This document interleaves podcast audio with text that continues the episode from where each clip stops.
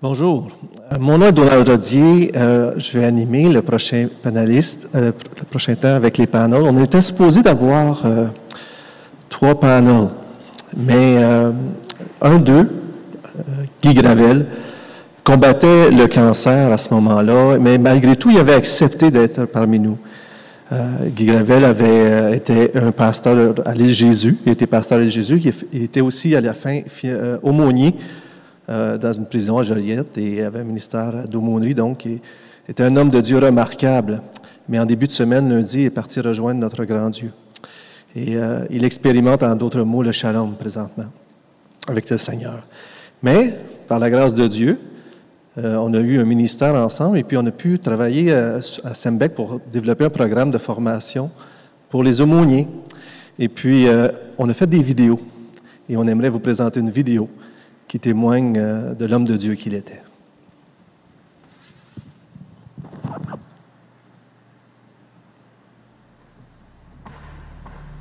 Je vais vous raconter l'histoire euh, qui m'est arrivée le premier jour que j'ai commencé euh, à travailler comme aumônier dans le milieu carcéral, dans un établissement pour hommes à la Macasa. Alors, le premier jour de travail, à ce moment-là, je ne suis pas trop sûr euh, de mon appel. Parce que euh, entrer en prison pour la première fois, euh, c'est très intimidant, puis les portes se ferment derrière nous, puis je ne sais pas si Dieu m'appelle à faire ça vraiment. Puis je comprends pas tellement c'est quoi les enjeux, fait que je m'assois dans mon bureau pour la première fois, puis 15 minutes après, il y a quelqu'un qui arrive et euh, qui rentre dans la chapelle et puis qui se dirige vers mon bureau. Et, là, euh, je, commence à avoir peur parce que je reconnais la personne. Je le reconnais parce que c'est un criminel notoire. euh, et, je sais exactement c'est quoi le crime qu'il a commis. Puis moi, je suis un aumônier et puis il s'en vient me voir. puis il demande à me rencontrer. Alors il s'assoit. Puis euh, il s'assoit devant moi. Puis je dis oui, bien sûr, assieds-toi. Puis euh, à un moment donné, moi, ma chaise, elle a des roulettes. Puis j'ai l'impression que les roulettes, ils roulent tout seuls, puis s'éloignent de la personne parce que j'éprouve une certaine répugnance envers cette personne-là, sachant ce qu'elle a accompli.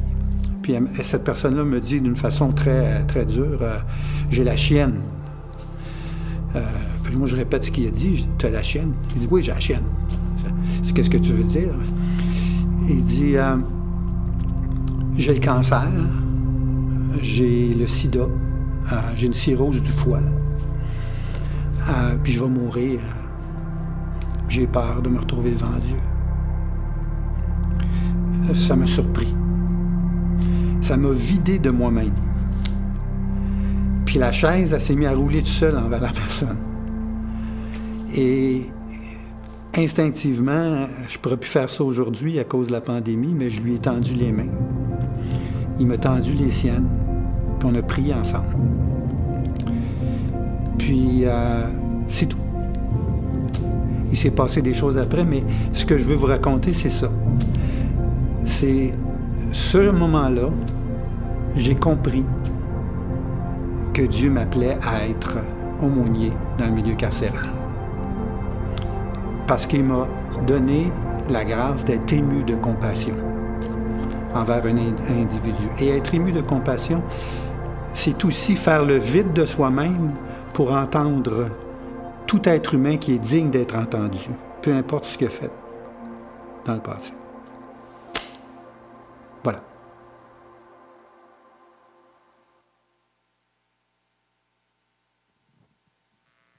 Alors, pendant que les panélistes s'installent, j'aimerais à mon nom, bien sûr, et au nom de toute l'équipe, euh, tous les organisateurs euh, du Congrès Convergence, souhaiter nos sympathies à l'épouse Marise de Guy et à leurs enfants, leurs deux enfants et leurs familles. Alors, euh, notre, notre affection est avec vous.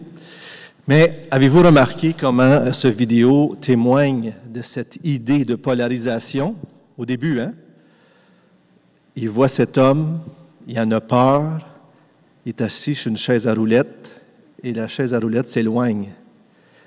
Jusqu'à temps que cet homme, l'autre homme, ce, criminel-là, c'est la façon qu'il le voyait au début, exprime sa propre peur, qui est une prise de contact, une écoute, une prise de contact, une compassion.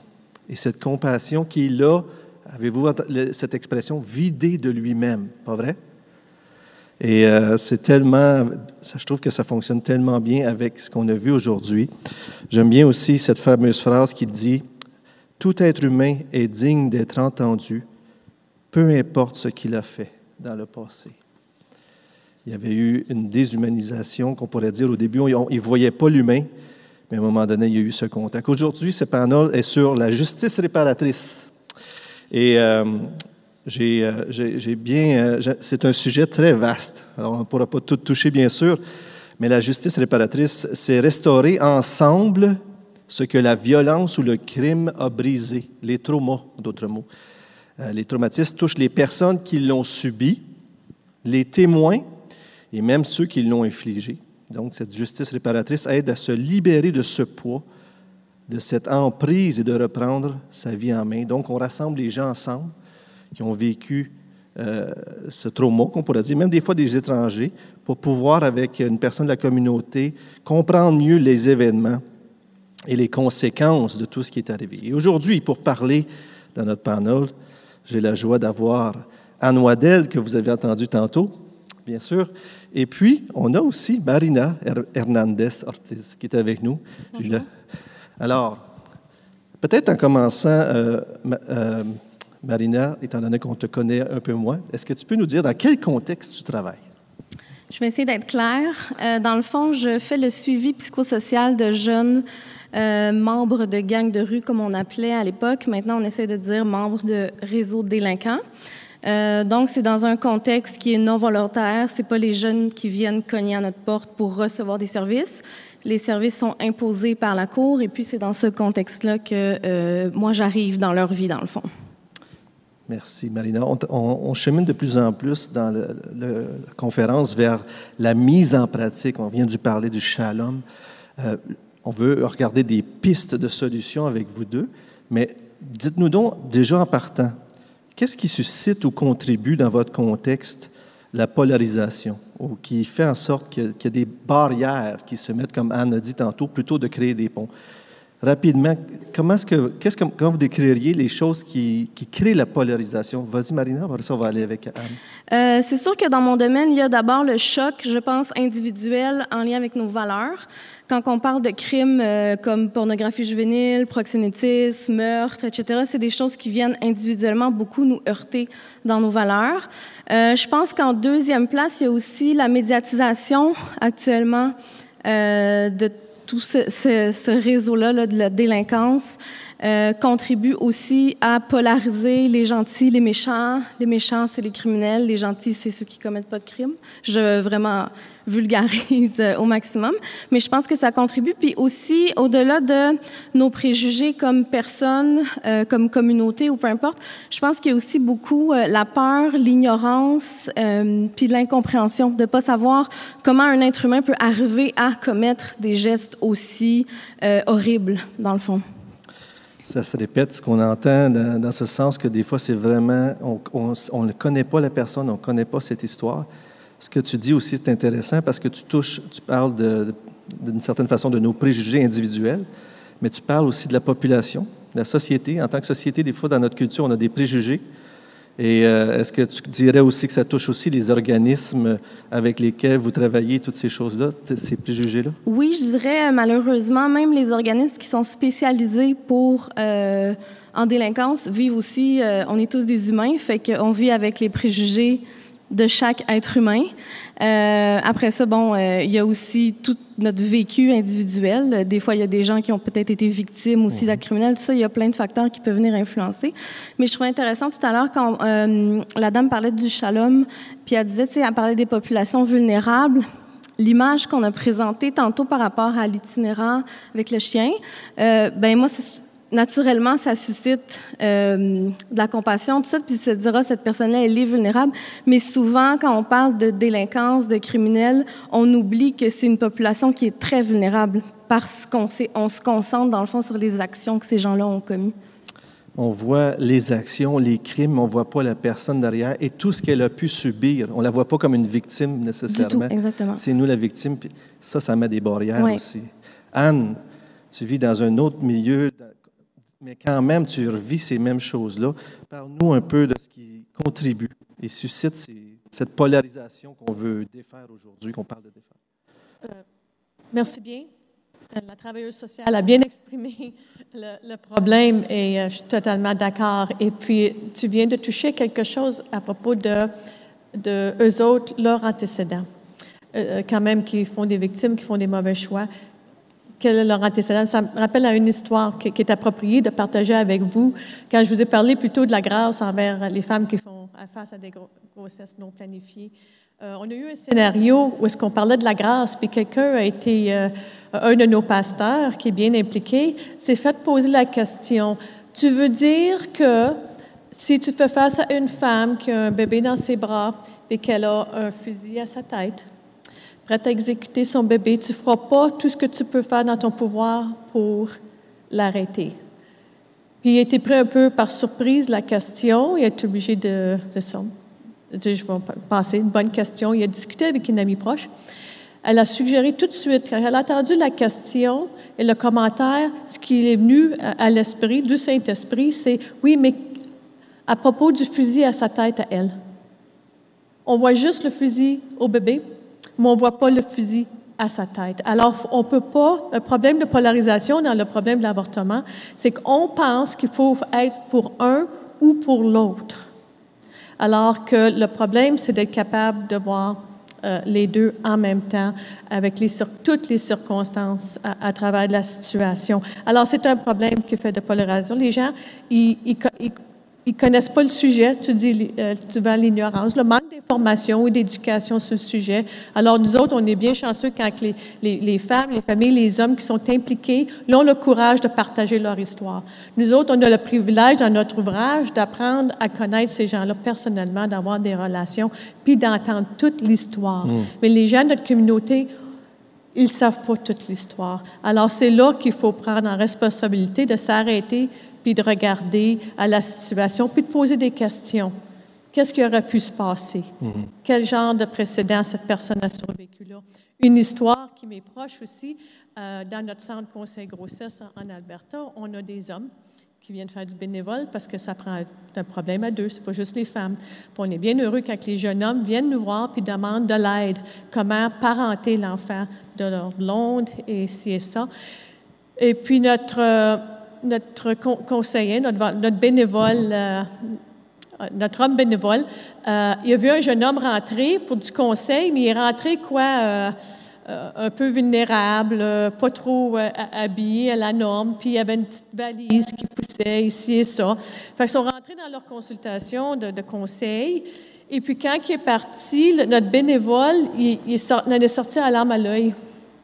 Il dit, j'ai honte avoir vu cet homme-là dans la rue auparavant, j'aurais jugé. J'aurais dit, get a job. sais, get your life together. Ces commentaires-là. Maintenant, j'ai été changé.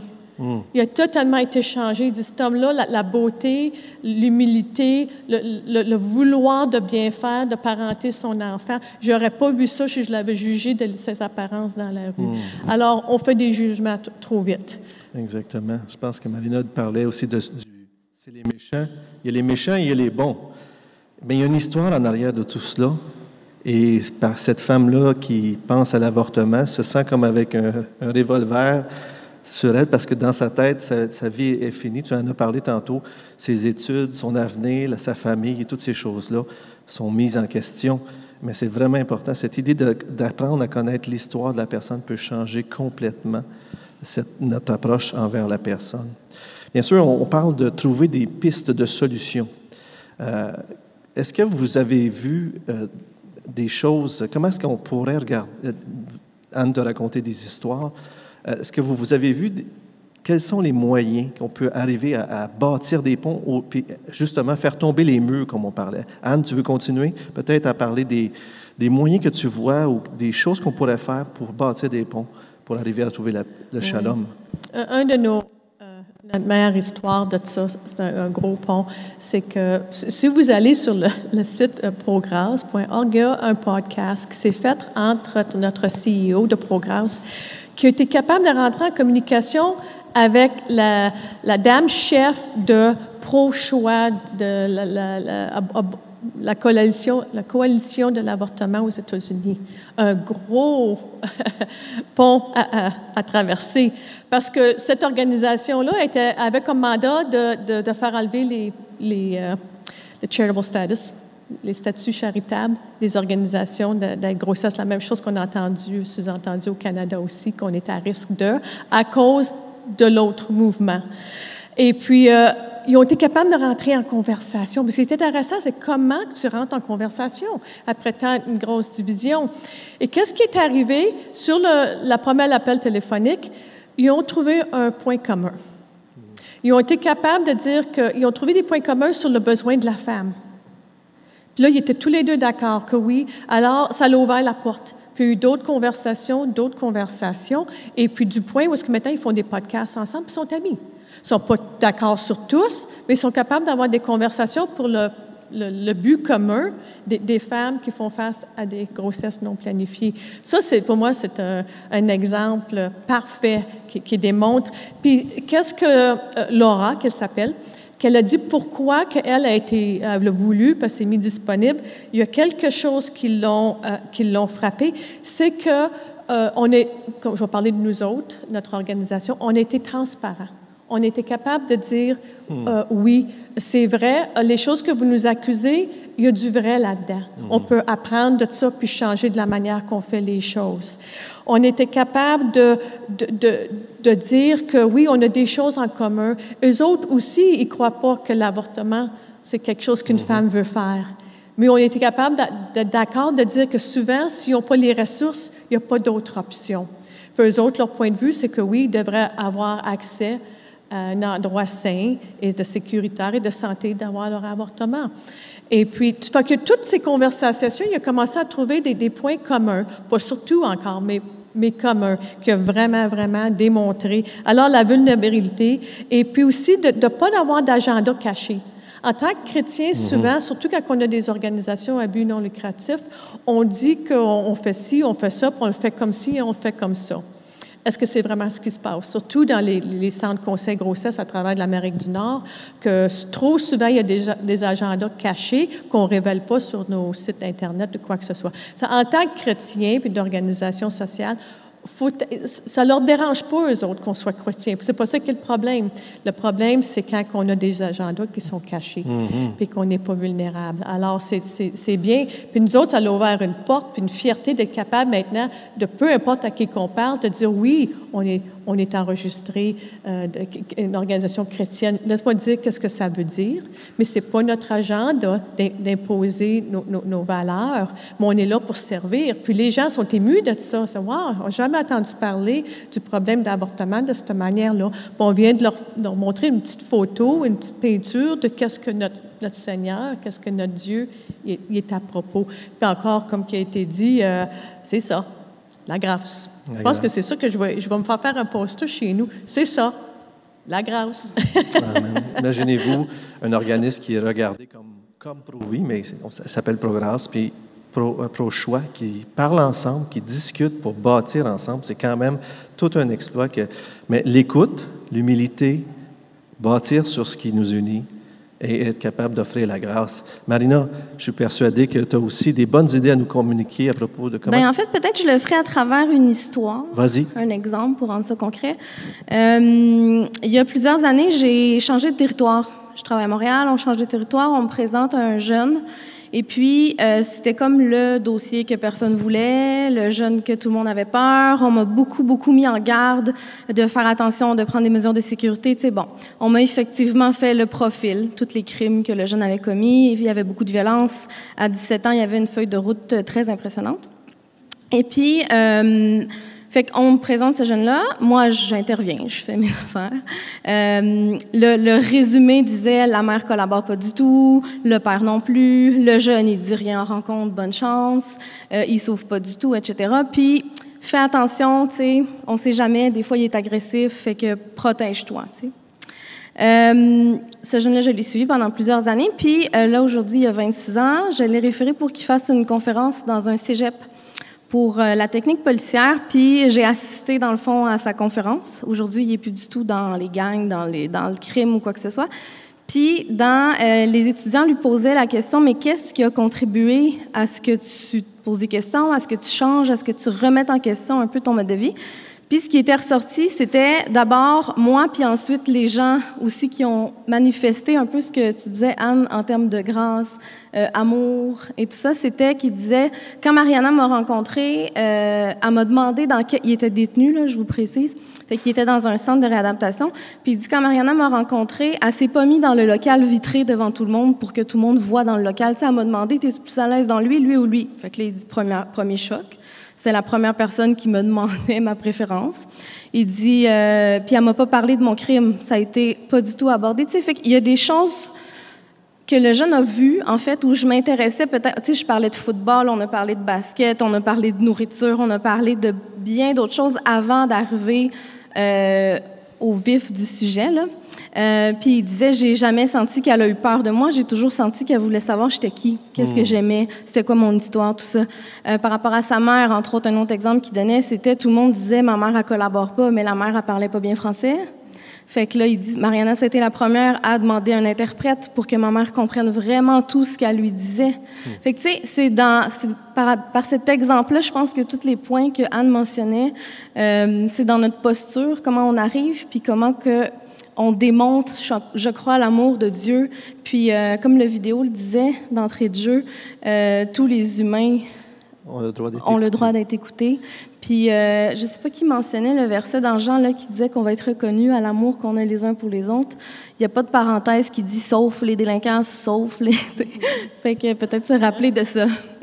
C'est intéressant parce que des fois, on peut regarder des, certaines personnes comme c'est ceux qui nous agressent. Mais, mais quand on écoute leur histoire, on peut découvrir qu'ils ont été des gens qui ont été eux aussi abusés, qui ont été vraiment maganés. Puis quand on s'informe, on comprend que dans le fond, euh, souvent c'est euh, l'abusé devient l'abuseur. Je ne sais pas mhm, si vous avez mhm. déjà entendu cette expression-là, mais c'est bien vrai.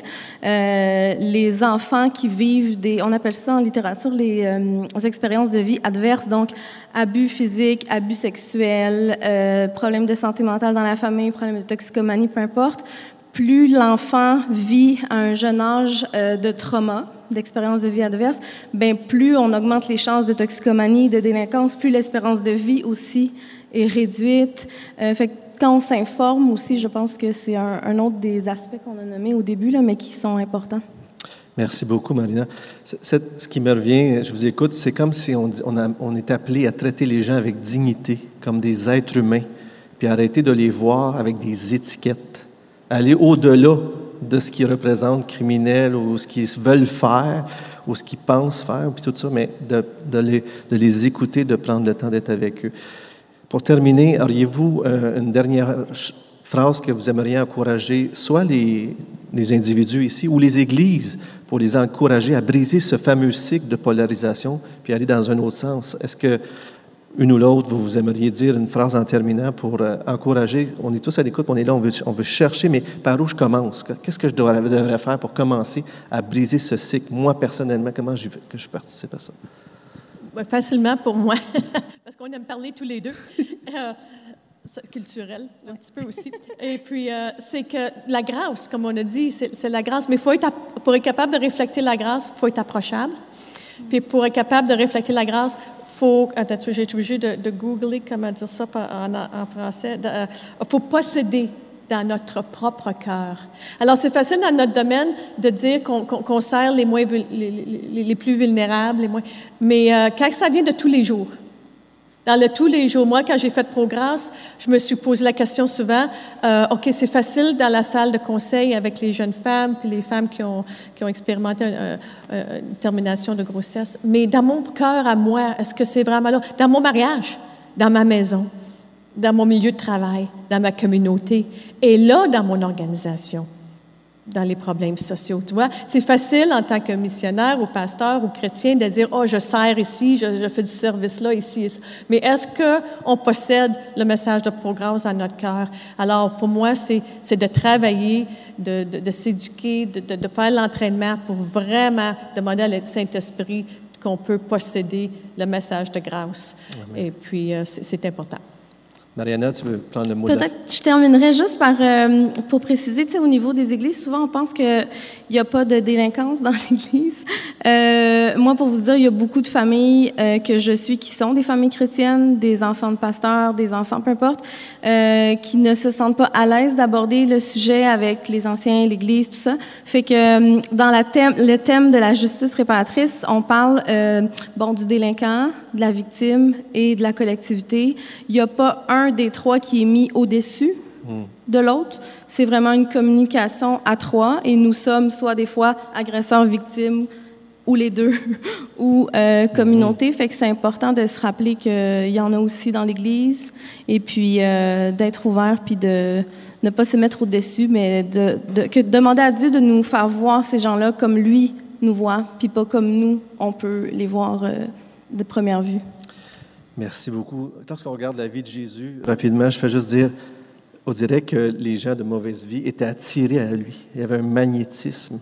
Et des fois, j'ai l'impression que les gens qui ont vécu des choses difficiles ont peur de s'ouvrir dans l'Église de Jésus-Christ. Et pour moi, c'est déchirant de savoir ça. Et, ce qu'on est en train de faire aujourd'hui est tellement important pour réaliser que euh, veut que l'Église exprime le cœur de Dieu. Et ce que vous nous avez apporté, c'est pour nous amener dans ce sens-là. Merci beaucoup, Anne. Merci, Marina, nos panélistes d'aujourd'hui, pour euh, cette, cette section. Bravo.